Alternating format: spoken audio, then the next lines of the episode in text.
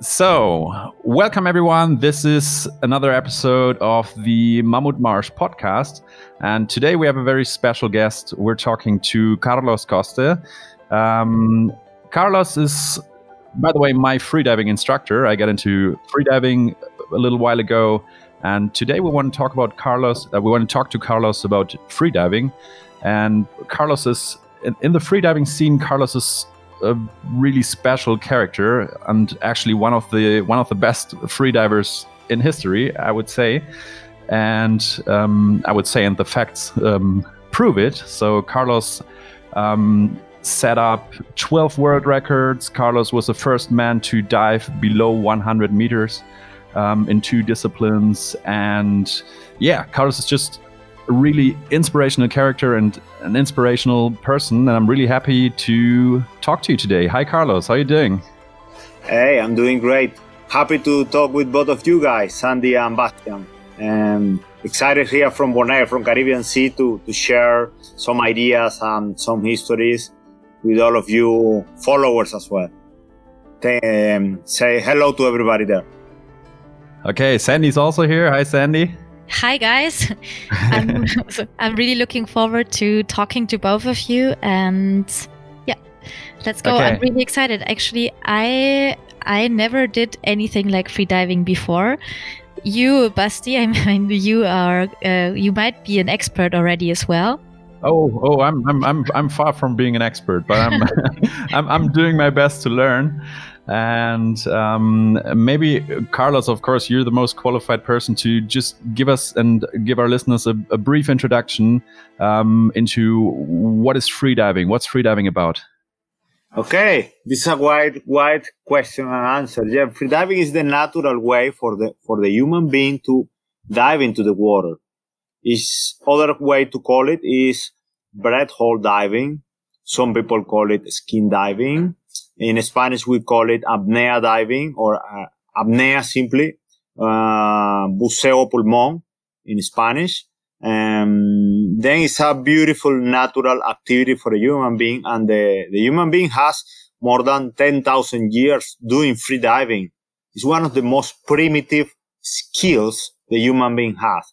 And there are proofs in the, in the South of America continent and in the North of Europe in the sea proof of this, that all civilizations, all men and women and kids practicing freediving, looking for food and shells and tools into the water.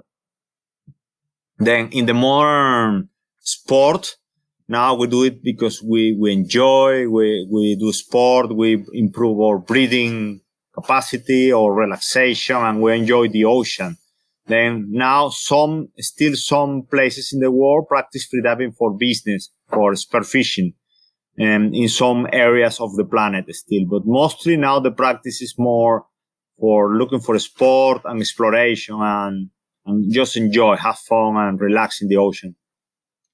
So would you say freediving is something that comes natural to us that's that's natural within human beings because i know many people who've never done freediving, who don't know much about freediving, they're pretty scared and they're pretty scared of the idea of submerging in the water and not being able to breathe. And um, like from what you say, it's something that comes pretty natural to us. Why why is it um, that so many people are still scared of it? Yeah, good question. I think this is cultural. This is too much television, too much shark, uh, the the Jaws movies and this kind of films that put the ocean like a big hole with monsters. And all of this keep in the mind of the kids and the people. The people keep thinking that the ocean the ocean is a place for monsters and it's a infinite hole super dangerous. And it's not that way. Uh, if we think and you remember most I, i'm sure that 90% of the people hearing this podcast practice freediving when they were kids.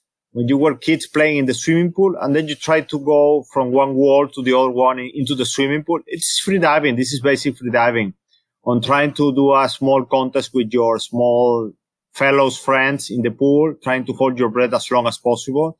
I think 90% of the people practice freediving when they were kids. But then all this television program and all these old ideas that the some parents and some grand grandfather uh, uh, family say, no, this is too dangerous. You will die. You, this, there are sharks or blah, blah, blah. And then it puts some bad ideas in the mind of the people. But I think the best solution to this is education. It's education. Yeah. Um, watch the proper programs and don't put all these uh, negative ideas about the ocean in the mind of the people because freediving is a beautiful sport. It's safe if you practice it correctly and it can be a beautiful way to teach the people how to love the ocean and how to love the fauna in the ocean and how to love the planet. Freediving is a intimate contact with the natural environment, natural environment.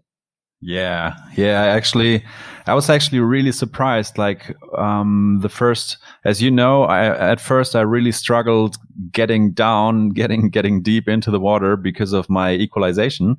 But I was actually pretty surprised of how relaxed I could be underwater, and um, like there's nothing left for me. There was nothing left of this idea that you could that you could like have a panic attack or something. Some people talk about this oh but when you're there underwater don't you panic? And actually for me was the opposite. Like when i first like when i was able to to go a little deeper it became more and more relaxing and not like tense or scary at all like do you, does that make sense in general or is it just my my perception in general, it makes sense. Maybe some people don't enjoy a lot like you, but average student from very, very beginning level, they wow when they discover that underwater is, is not so bad. You can enjoy the moment down there and you can go a lot deeper and a lot longer than most people think. And then I enjoy a lot to teach beginners because you open the mind of these people. They arrive to you in the classroom with a lot of myths and let me say, tell you stupid ideas about the underwater freediving capacity of the human. I, I, like to ask to, to the beginners when they arrive to the office, okay, how long you can think you can hold your breath today? And then they say, okay, maybe, maybe 15 seconds. And so care. I say, okay, remember this number. Then when we do the first uh, confident water session in just doing static apnea, that is just time they wow when they see they can do minimum in the worst scenario one minute. The most stressful people, one minute, but but average students, beginners can do almost two minutes or more just in the first hour of training. Then this is myths in the head of the people. The people think too much about all these old ideas and, and uh, ideas that they, they bring, they, they have in the mind from kids. Other family or people say they no the ocean is too dangerous or they see a film and they keep with that image about a monster underwater. And it, in the in the unconscious of the people then subconscious it keep these images. Then they are always thinking that the underwater is so dangerous and is something impossible but it's just myths. It's just ideas. Yeah. So so you say it's a lot about uh, fears of people in their head. So did you never have fears when you went down there or did you have them and did you overcome them? Um, i was a very special kid. I have a special education. My parents give me a lot of freedom and don't put me ideas in my mind. I was in the other extreme. I was a little bit dangerous kid yeah i play with fire i go in the in the in the trees doing houses then in my case, I have a, I'm not a, I'm not a average uh, kid to, to, to ask this, but I know a lot of people around me, um, students, that they have some fears about the water, about the breath hole, and about not only this, some people think that, for example, in my case, let me give you an example. I never be a runner. I thought until one year ago that running was not a sport for me because I thought that running more than 5K, it was enough. It was too boring. It can be dangerous for my knees. Uh, it was not a sport for me. It was like the last sport in my list. But I discovered that I can enjoy this in the last months and I'm running for an ultra marathon. I'm looking for a run ultra marathon. I'm doing now going for the 50s and I start to enjoy this. It opened my mind. Then a lot of people think that no, I don't, I'm not good with meditation, for example. A lot of people think that no, I can't, I can't be meditating. This is too boring. I can't focus, blah, blah, blah. But just try, try again. And step by step, you can go from one minute meditation to half an hour. It's just most of the people has ideas in the mind and it keep like a wall. And they think, for example, I have ideas still. I'm not good for managing business. I'm managing my school, but I'm not an expert. I can be better. I just open my mind and say, I can learn. I can learn to go to be a good businessman. And I'm, I'm learning that. And this coronavirus time is a good opportunity to learn new things. And then I'm doing it. I'm just taking advantage of free time to learn new ideas, to have new challenge. And freediving can be a new challenge for all of you. And you will discover so beautiful to be underwater for your own without, without heavy equipment and just using your lungs and just using your body and learning to relax and learning to enjoy yourself. So you say, um, like you, you used to do scary things as a kid and you you weren't really scared and um, in freediving like in like in your most complex dives like you've you've broken 12 world records so that means basically with those dives you've done something that no one's ever done before you you went to a depth with a technique that no one has ever done before. Uh, how do you how did you feel before those dives? Like is, is there one that stands out where you'd say you you did get emotional or would you say you never really got emotional before a dive and you you could always fully relax? Yeah it was a learning process. Uh, when i started in the year 97 96 in my university club um, i have some experience for example the first time i saw a shark I was uh, with with other partner going for spear fishing outside in the sea with a boat, just swimming in the uh, 300 meters from shore, and it appeared a, a big whale shark in my side. Then I said, uh, almost panic, but what I can do? I'm in the middle. The shark has two meters from me. I can't do nothing. Then I just keep watching it like when you have a contact with a dog and you don't want that the dog beat you, then you just face the dog you need to face the fear and try to control it. Then I did the same with the shark. In the end, I realized it was, it was a whale shark that is not dangerous, but I enjoyed this. Then I learned to control my fear step by step. Control the fear is one of the keys. Then in the next experience, when I start to do record and competition, I remember my first competition internationally was in Nice, was the World Cup in Nice in 2000. And then I was competing with the best teams of the world. And we, the Venezuelan team, was the beginners, the first time going out the country. Then I announced, you need to announce the depth in advance. I announced 57 meters. And the Italian team that was the best in that time, the, the, the, the leaders, the elite, they announced all the three members of the team 57 meters like me. Then I, it get me nervous because I say, is this guy that are professional are doing the same depth like me? Maybe I'm, I'm a little bit crazy trying this depth. but I try to keep calm. I was in the in the parallel line to the other competitor from Italy. Then he was first than me. Then he got a blackout. Wow. A, a big blackout. And then I was watching all the drama on surface, all the rescue. Then I had only maybe three minutes to go.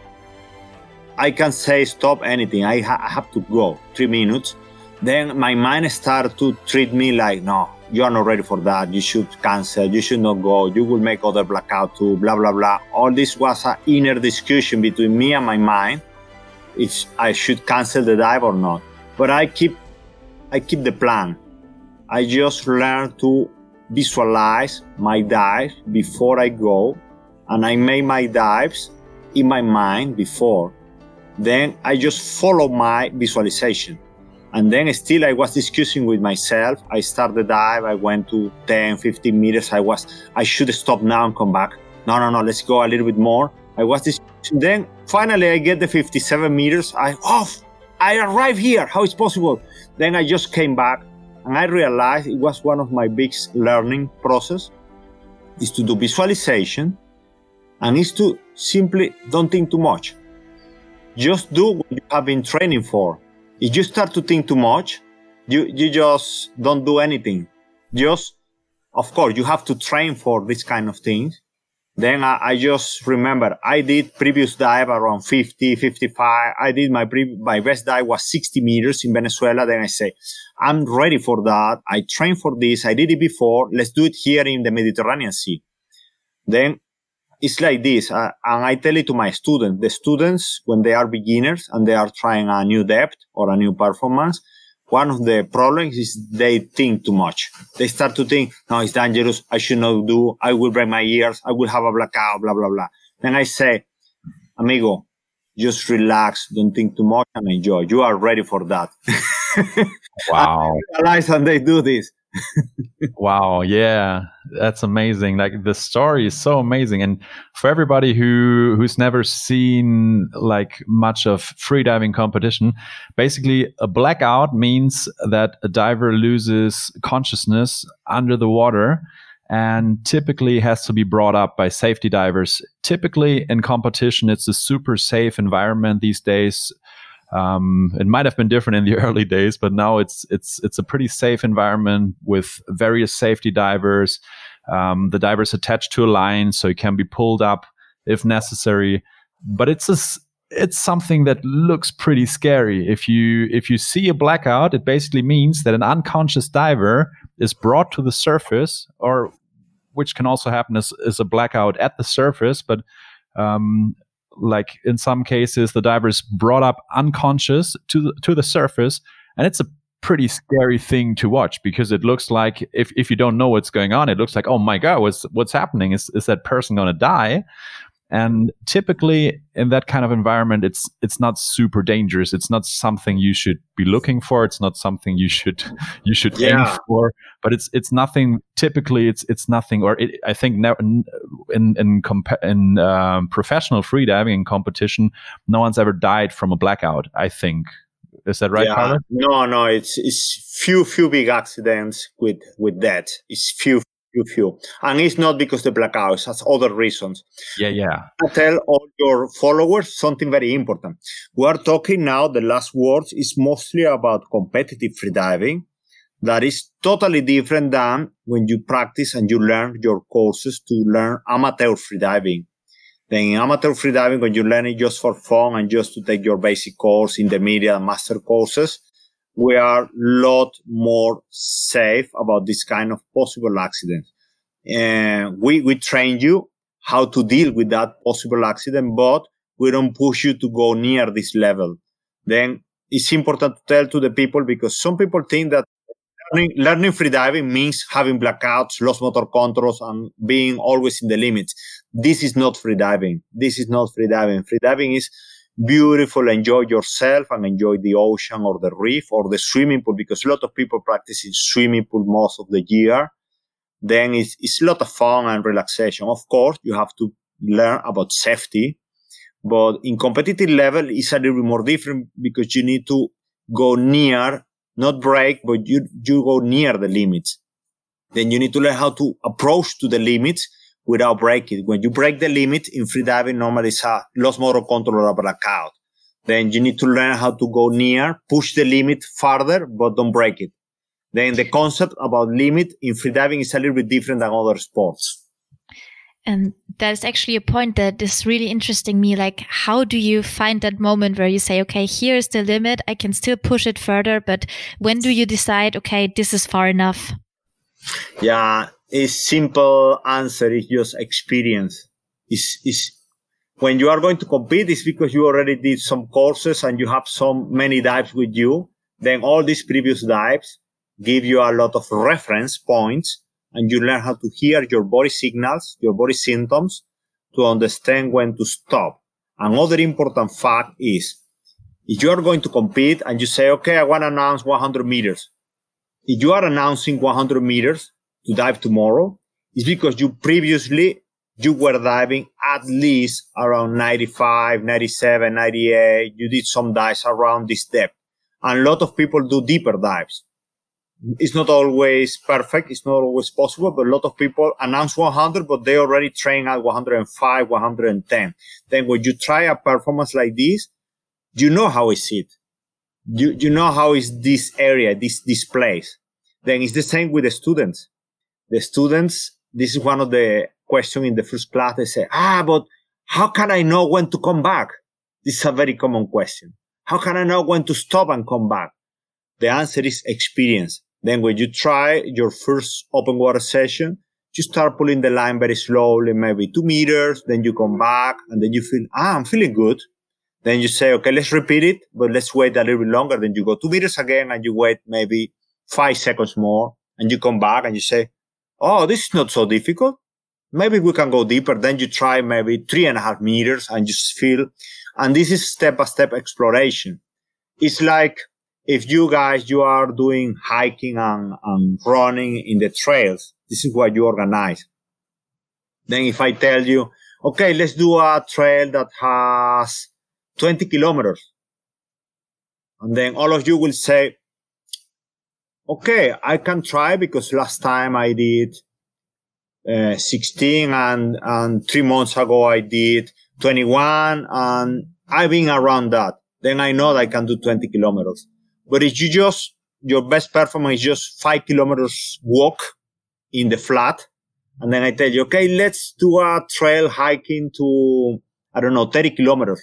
Then you say, maybe I should not try it.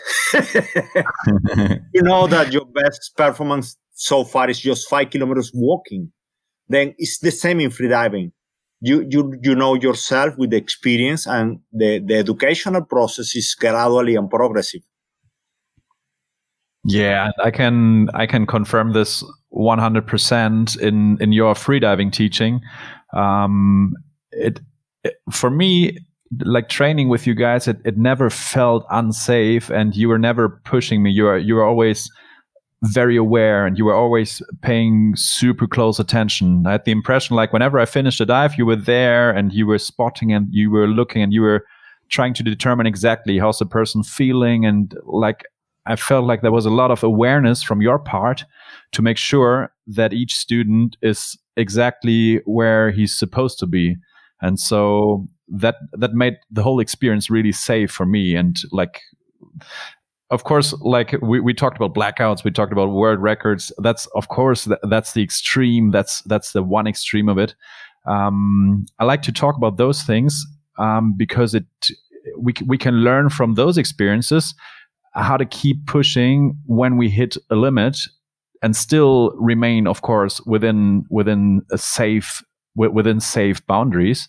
And that's what I found so interesting and so fascinating about the story you just told about Nice, um, how you were able to basically get yourself from fear, nervousness, and like real doubt within yourself to just action. So you, you get yourself you you you calm down but you say even when you hit like 10 15 meters so you were you were already diving you were already going down and you say the emotions your thoughts were still telling you oh no i'm not sure if i'm going to make this but still you kept diving so you kept acting so you found a way to to act and not let yourself be stopped by your by your emotions and by your fear. And that's the part i find so super super interesting. And maybe you could talk a bit about how do you teach that to students? Like how do you teach students to go from oh i'm scared i'm nervous i'm not sure this is this is so deep to okay i'm going to do this now. Yeah this question has like different steps.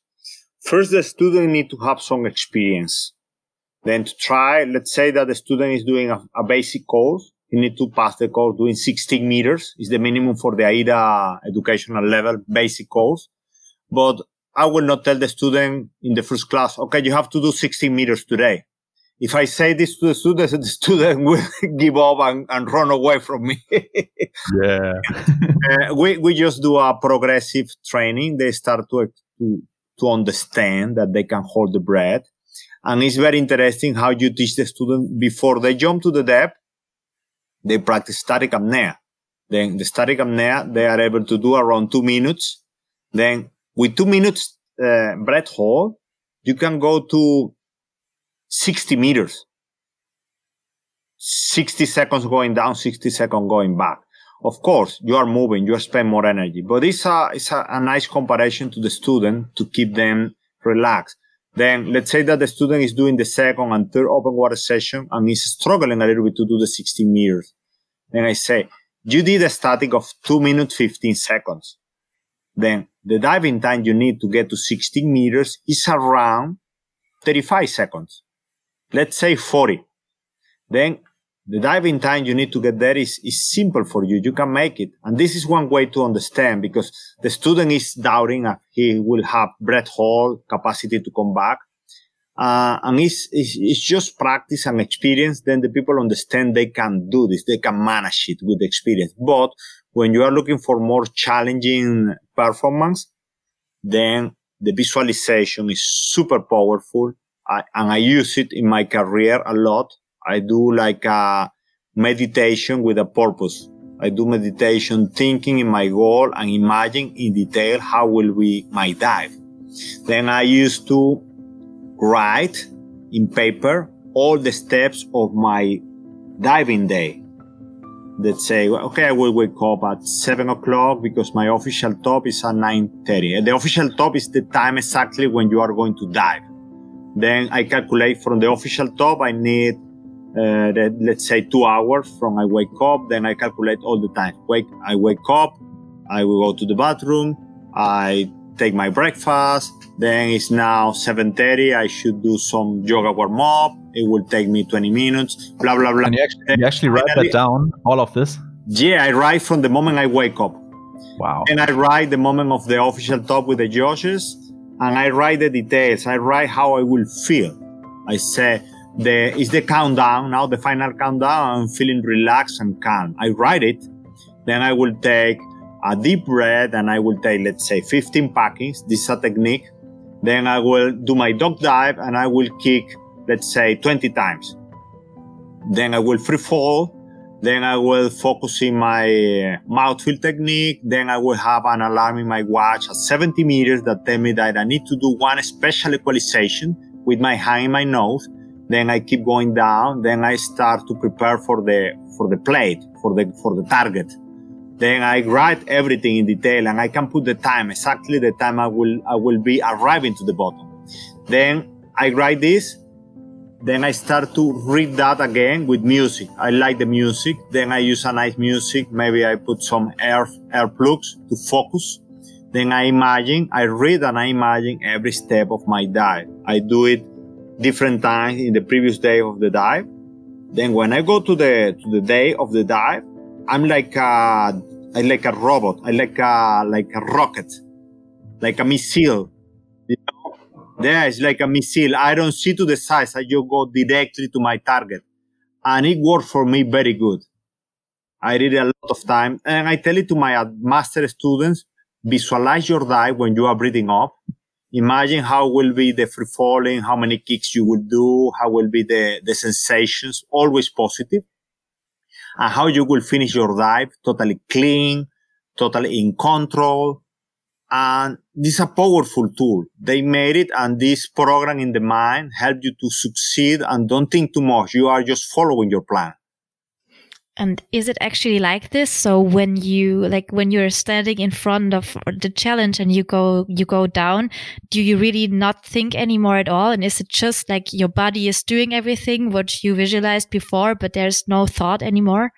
No, you are thinking, but you are focusing positive thinkings. And one of the trick I do as well is I keep my face in the water, breathing through my snorkel, focusing in the blue water then I'm not watching to my sides. I'm not watching the other competitors. I'm not watching the judges. I'm not watching the cameras. I just focus, meditating and visualizing what I'm going to do and trying to keep calm. I'm not distracted by other things.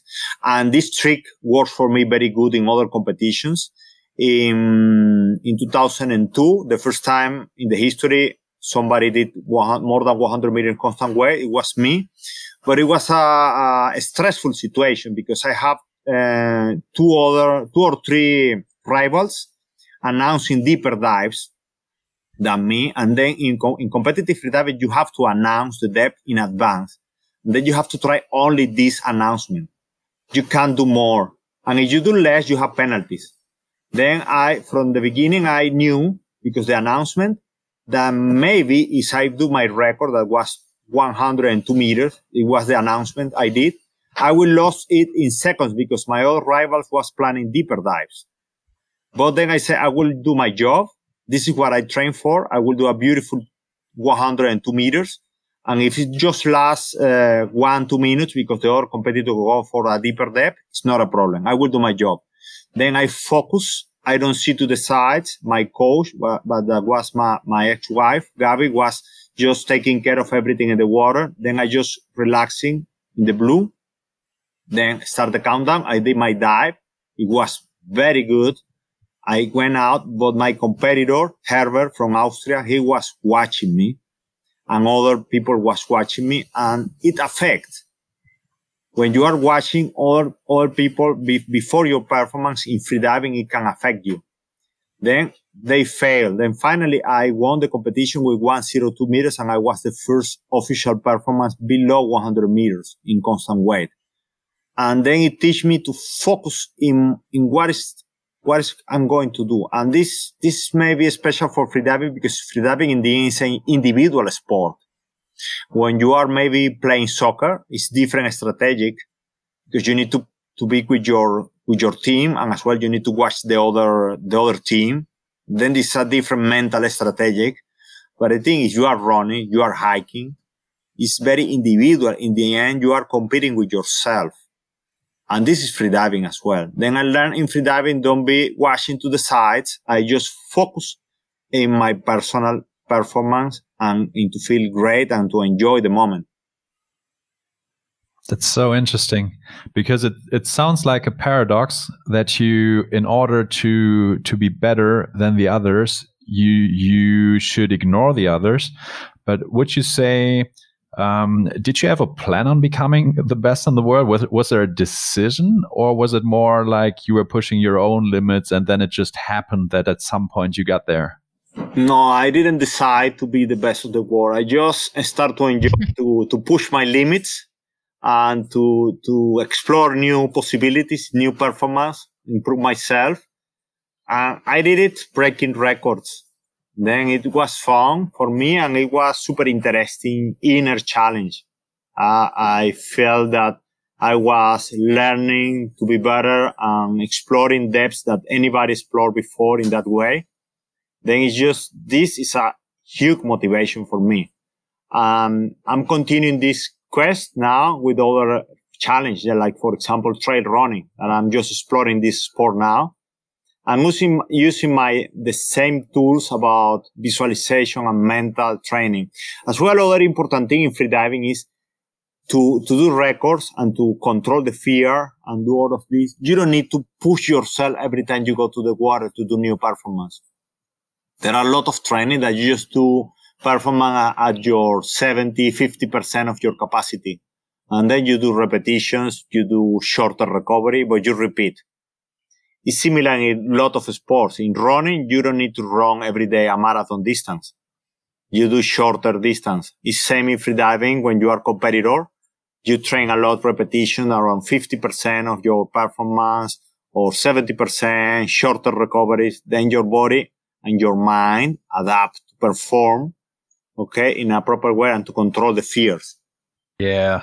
Yeah. That's, that's, um, super interesting. And, um, it's it, it also it also doesn't sound uh, super logical as at first when you say in order to reach your personal best you have to train far from it but it makes so much sense because if you train far from your personal best you, you really learn to control it and you really you build confidence because you learn okay i can control this and i really own it and that's almost like the foundation. It it sets a bit of a foundation. I feel for something that you can build on top of this, because you know, even if I hit if I hit like rock bottom, that's it. Like I'm not gonna go like below this because I know I absolutely own this, and that's that's I think one thing that's that's behind this, right? Yeah, it's a combination of different approach. For example, I, I call my my my maximum performance plan, I call it the letter of the success. Because I plan a, ca- a, calendar, then let's say, for example, if my competition is in October, that normally is a good time for big competition, then I start my plan, my progression in January. Then in January, I just do maximum attempts two times a month. Then I just go for, let's say, 50%. Then in February, I go again two times a month, but this time I go for the 65%. Then in March, I go like 75, 80%, and I maybe can train maximum attempts every week. Then when the competition start closer and closer, then you start to go like 80, 90, 95. And, and, and if the plan works very good, not always work like this, but you plan to do better than your goal. Let's say that I want to do 100 meters in October. Then I put my plan to do 110 meters uh, two weeks before the performance or three weeks before. If it works perfect, this is great because you are totally confident and you are totally on the control of everything. But sometimes don't work so easy. Then in a lot of competition, I need to perform my best performance during the competition. But I did like four or five dives near the 95% of my, my goal. Then I knew that I can do this because I was near of this. I was near of this different times, not only once. Then it gave me a lot of mental power. It gives you a lot of psychological inertia and momentum to perform. And I combine this progression with the training I told you to train around 50 or 70% of your maximum performance to keep the control of the technique and to feel all the movements and the technique smooth and, and efficient. Yeah, yeah, just just a little disclaimer for our hiking community: uh, you do not have to do 95 kilometers before attempting your first 100k hike. That's not necessary. That would be that would be really hurt. Like that would hurt you a lot, totally. especially if you did it a week before the the 100k. If you did a 95k yeah. a week before the 100k, so in that area, it actually makes sense. Like if you can like solidly do 50 or 60 kilometers, that would typically mean that with fighting and pushing yourself, you can also do 100. Totally. In freediving, in freediving is different. Yeah, because in freediving, the performance just lasts a big dive like this, just lasts near the four minutes diving time. Then it's absolutely, absolutely not like a, yeah. like a 50k run. Okay, a 50k run take a lot of energy and you need maybe days and weeks to recover. But in freediving, the previous day to a competition, you can, you can break the performance and two days after you can break again. This is possible in freediving because it's, it's different kind of performance. Uh, Absolutely. Yeah. yeah. Marathon and, runners and, or hiking is different. It's, it takes a lot of energy. It's hours, six hours or more running or hiking is totally different. Yeah. And, and also the other way around in freediving, it would be impossible to go to 100 meters if you've only done 50 before. So it doesn't work at all that way yeah, in freediving. Totally. okay. Um, I, I, would maybe, maybe Sandy has some some other question, but I would just like to talk about two more things to you. Um, first thing, um, you had one bad accident in in your career and we we don't need to go too deeply into what exactly happened but could you just tell us in uh, one or two sentences what what happened to you yeah in the year 2006 i was trying to break the the world record in the deepest discipline in freediving that is no limits no limits is the same discipline you saw in the film big blue from jean reno uh, yeah. Reno is the character, but the, the director is Luc Besson. Okay. Um, then I was looking to break this record was uh, in the hands of Herbert Nitsch from Austria. He had in that year he had 183 meters, the world record, and was my plan was to make the 200 meters performance.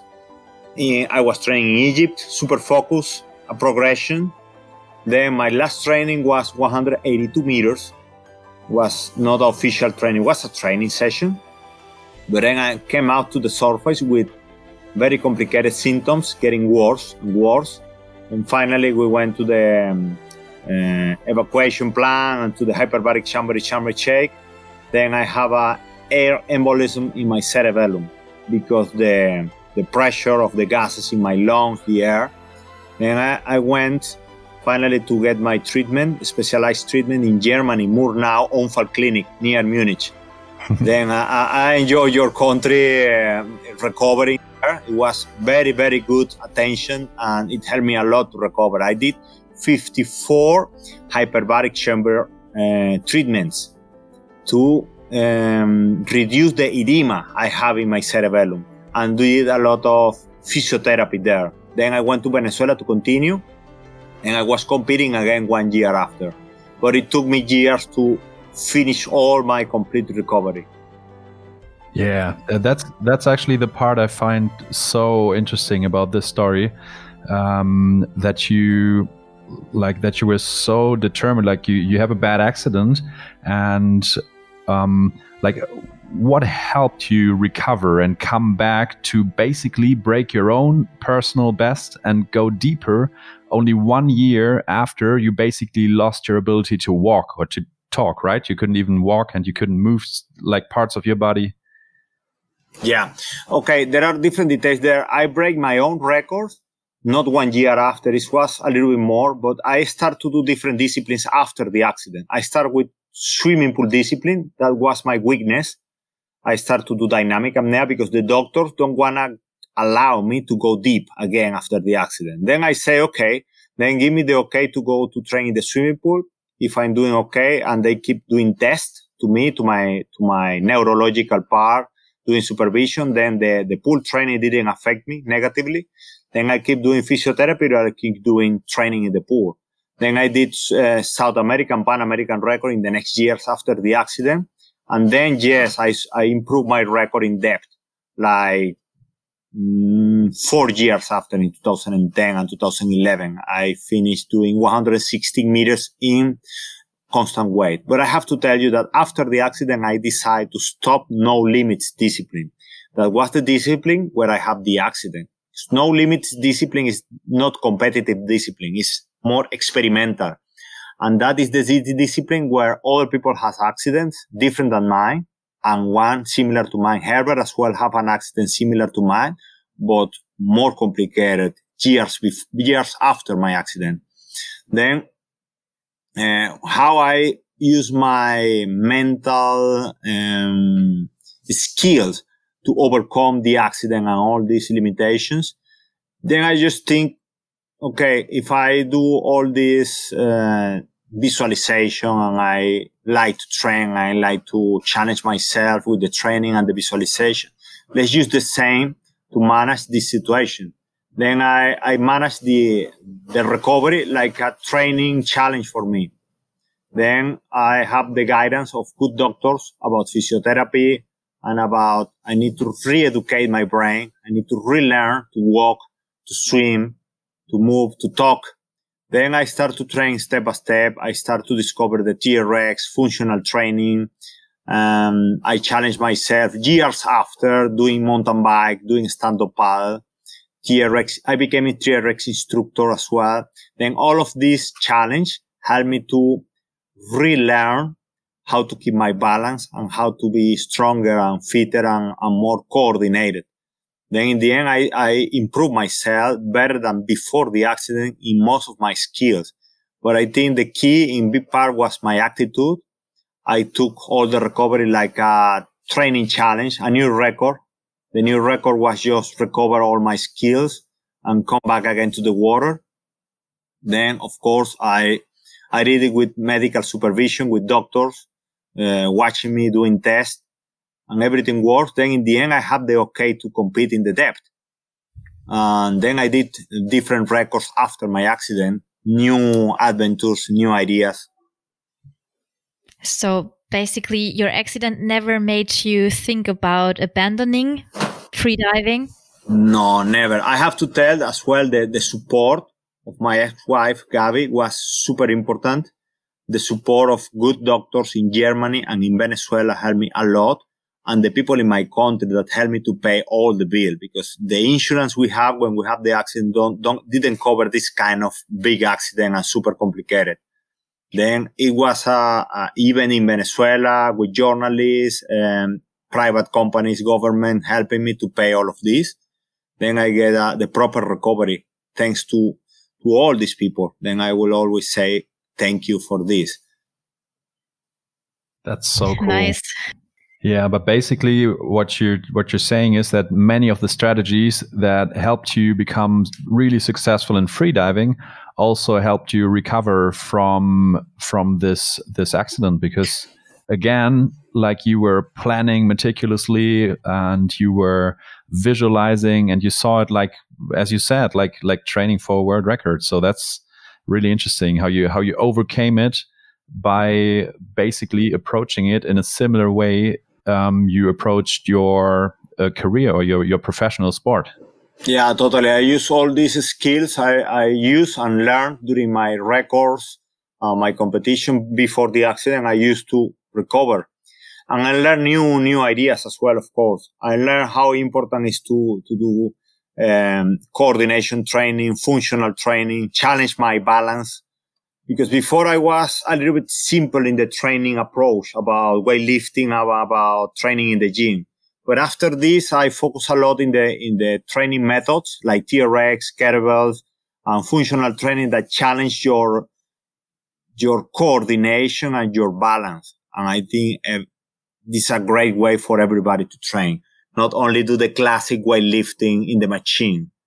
Uh, I mean, do weightlifting with free weights, um, and do functional training. It, it helped me a lot to retrain, to relearn my, my coordination as well. Now doing the running helped me a lot to develop my senses and my coordination. The mountain bike as well was a challenge for me. I developed here in Bonaire with the mountain bike and the stand-up paddle because the stand-up paddle here in Bonaire is more challenging than normal because you have a side wind all the time and you need to compensate the wind and the small waves. And I remember in the beginning, I was not able to stand for five seconds in the stand-up paddle, but then I started to manage nine kilometers ride with the stand-up paddle. And then it helped me to recover all my, my abilities, all this kind of small challenge. Looks like a small, but every challenge helped me to improve. Yeah, I feel you about not being able to stand 10 seconds on a on a stand-up pedal board. it, it's it's really tricky. just just five no, 10 seconds no, 5 seconds. 5 seconds. Sorry. It's a challenge for me. Yeah. Yeah, so so even like at first it appeared like a really bad situation. You have a bad accident and afterwards because you learn new techniques and you try out new things, it actually makes you stronger. And so afterwards, when looking back, it doesn't sound like such a terrible thing anymore, the accident. Uh, of course, it, it, was a dramatic situation. Uh, I almost died, but in the end, I think it helped me to be to be to be stronger. And I'm happy. It's part of my life, and I think I learned a lot. And and I say this is what they have to be. I, I go. I, I'm, I'm I'm trying to keep the same mindset with this situation with the coronavirus but now the challenge is totally different. But I think I can apply similar skills to manage this. I just trying to use the time to learn new ideas, new, new skills to, to maybe start to teach online, to develop other kind of business possibilities, as well develop my meditation skill because I never be good meditating because I just do visualization. I was always active meditating, but now I'm trying to do the meditation that as well is powerful. Um, I'm enjoying all this journey. I think it's part of the, the life is to, is to live this and it's, it's a kind of adventure. Now we are having a hard times, everybody in the planet. Um, I need this time to, to challenge yourself and to evolve to new levels and new skills, um, and learn from all this experience to improve like society and to community. Okay. Yeah, we, we're trying to do the same thing. We, we like um, we we sat down when all this started, and when we knew, okay, our like what we do is we organize events. We bring like thousands and tens of thousands of people together to do those extreme hiking events, and now we can't do this anymore. So we sat down, and that's, for example, how we decided to start this podcast, and that's um, how we decided to do charity events to raise funds for projects against Corona. And we we try to to make the best out of this situation because it would be completely useless if we were just annoyed and didn't didn't do anything with it. So I also think like something good can come out of this, out of this catastrophe that like if if you look at it like in a sober way it's it's it's something really bad going on but still you can roll with it. Still you yeah. can you you can you can deal with it and you can use it to to maybe make some things better. And it's not what you what what we all had in mind. Like what i had in mind i would be in the caribbean freediving right now. That, that's, that, that was my plan. You know that. I told you about my my plan how i plan to progress in freediving. Maybe i would already be back with you on bonaire to do my instructor but like life forced us another path and now we try to to deal with it really well and to do to make the best of it. And um, I, I, would just I would just like to uh, to ask you one last thing because um, I feel like one of the things I learned from freediving and one of the things um, why I would really really recommend everyone to try freediving and if you want to try I can totally, totally recommend um, Bonaire and Carlos um, for his teaching. Like it's such an amazing place in the middle of the Caribbean Sea, like beautiful water. Like you can you can see underwater for like 30 40 meters and it's it's just amazing the weather is amazing all the time at least when i was there yeah, yeah and it's, it. It's just amazing such an amazing place and one of the reasons why I enjoyed freediving so much, and one of the one one of the key lessons I learned from freediving is something we've we've already touched upon now a few times. Um, but I would like to ask you, Carlos, to maybe just give some techniques to our listeners who are not freedivers yet that they can apply when they are faced with a really difficult situation in in their lives. Because I feel like that's something I've really taken from freediving, and I've even taken back home to Germany, where I cannot do freediving, is this preparation for something challenging. And it's also like a lot of a lot of it is breathing and relaxation and movement. And what would be something you would teach you could teach our listeners right here what they can do to really prepare for something tricky something difficult something challenging and to to relax and become confident in what they're doing. Yeah, this is a great uh, subject to talk. I love, I'm very passionate about the breathing technique, the breathing control. And I enjoy to teach the beginner students to breathe. It's the first thing we teach in freediving, how to control your breathing. And I tell to my students that the breathing technique we teach you, it works for the rest of your life. It's not only for freediving it's helped you to control the, the anxiety, the fears, to control situation and to have more oxygenation in your system. And I can give you some basic advice how to start your breathing journey. Okay. And this is something that you need to practice gradually, um, practice regularly, not only one time a week. And it will become natural and automatic. And it's transcendental change in your life. First, you need to pay attention to learn how to do belly breathing. Belly breathing is the breathing part, the breathing phase that you do only with your diaphragm. Then it mean, it don't mean that you are breathing through the stomach. It means that you are breathing with the lower part of your lungs, the base of your lungs. The diaphragm is the most important breathing muscle and most of the people don't know how to use it consciously. And then there are different resources online I'm having some classes in my Instagram and my YouTube channel in the school. Uh, you can take a look to this. There are different exercises, super interesting. And then you can apply it to your daily life. Just breathe from the belly. Okay.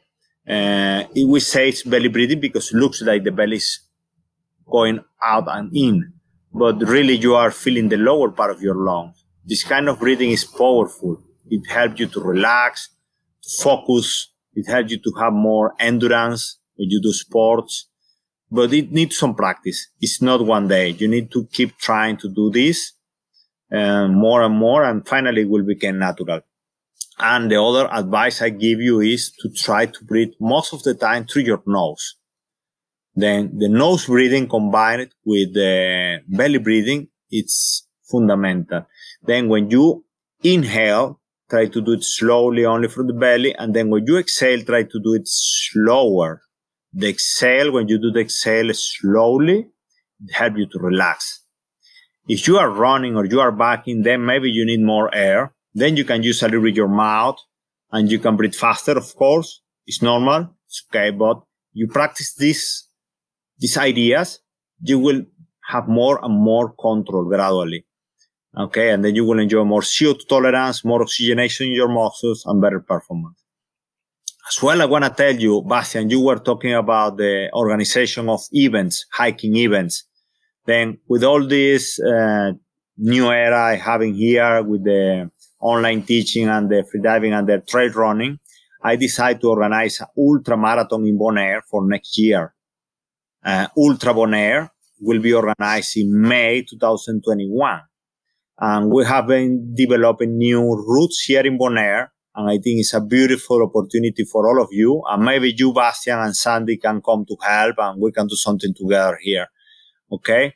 And all these breathing techniques, you can use it all the sport you want. I advise you to research about diaphragmatic breathing, about belly breathing and how powerful is it. There is a book I've been enjoying in the last months and I've been applying all these ideas from the book from uh, Patrick McKeown, The Oxygen Advantage. Take a look to this. These concepts are super interesting and it can be applied to hiking or all kind of sports. And I can confirm this 100%. Like uh, today in the afternoon, I just went outside, sat down, like with a nice view, and just did some belly breathing. It's it's something I've totally adopted into my life, and like in in challenging situations, it's so interesting how quickly uh, you can become calm just doing something that sounds so easy because I think a lot of the time we're looking for complicated solutions because we think if it solves a complicated situation or something we perceive to be complicated, we think we need something, we need something really tricky. We need to meditate for 10 years in a cave to learn to, to develop the mastery to overcome it. But actually, and that's why why I'm I'm such a big fan also of Kapalabhati, like which is fire breathing, like quick exhalations, because when you do these exercises or when you just do belly breathing, it just takes two, three, five minutes, and it changes ex- totally. Eh, like com- completely how you feel, and it's it's so direct. Like you don't have to do anything complicated. It's such a direct way of influencing yourself and calming yourself down? Yeah, um, the belly breathing is the best way to, to breathe when you try to do meditation. A lot of yoga instructors they say, okay, breathe from the belly, but they don't explain how to do belly breathing.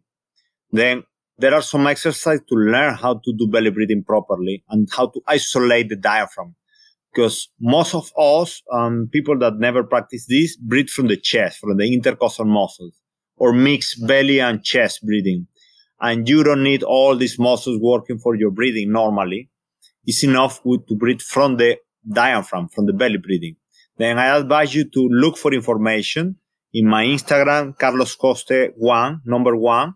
You can find some videos and in the YouTube channel of the school, Deep Sea Freediving Bonaire you will find some full classes with some yoga and some breathing exercises to start your first step with the breathing exercises.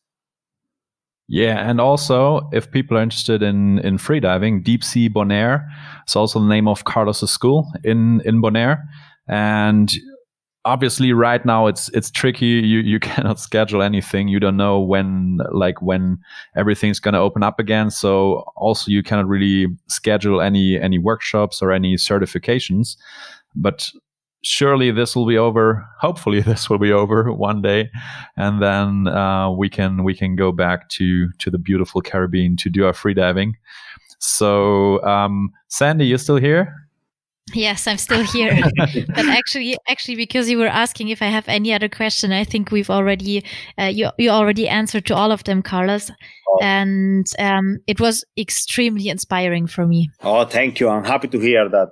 Yeah, and I'm sure it'll be it'll be super helpful for many people listening to this and also for me like i've i've already heard like quite a few of your stories but just having it so focused and like um, being able to talk about some of the things in more detail like i already learned a lot as well from from this session and so thank you so much, Carlos. Thank you so much for sharing and thank you so much for telling your stories. Thanks to both of you guys. It was very interesting to share with you and your community. Um, I think we have a lot in common with hikers, hiking, and trail running and free diving. We are in contact with the environment, with the natura. You are in contact with the mountains. I'm in contact with the ocean that is similar in certain ways.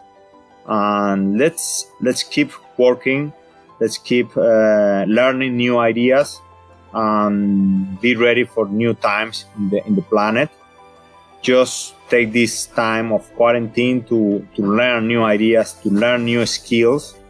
This is a good opportunity to learn new skills and improve yourself. Awesome advice. Thank you so much. Thank you, Carlos. Really looking forward to to come back to to Bonaire and meeting you again, training with you again. And thanks so much for for telling us all your stories. Oh, it's a pleasure. I hope to see you soon, amigos. You, Sandy, here. Okay. Cheers, Carlos. Yeah, I'll bring Sandy. She, she has to do some freediving now. Yeah, definitely. Now I'm in, of course. Great. cool. All right. Have a great day, Carlos. Bye bye. You too. You too, guys. Bye. So these were the Blockhouse sessions with Carlos Coste if you like the Blockhouse sessions, let us a rating on Apple Podcasts, iTunes, or follow us on Spotify. And on Apple Podcast, just type in Blockhouse sessions. You'll you'll land on our page. Scroll to the very bottom of the page, and there you will see the, the stars. Give us whatever star you think is appropriate, as long as it's five stars. and also leave us a written feedback so that we know what is going well, what we might have to improve. Really looking forward forward to hearing from you. And we'll hear each other next Friday at the Blockhouse Sessions. Bye!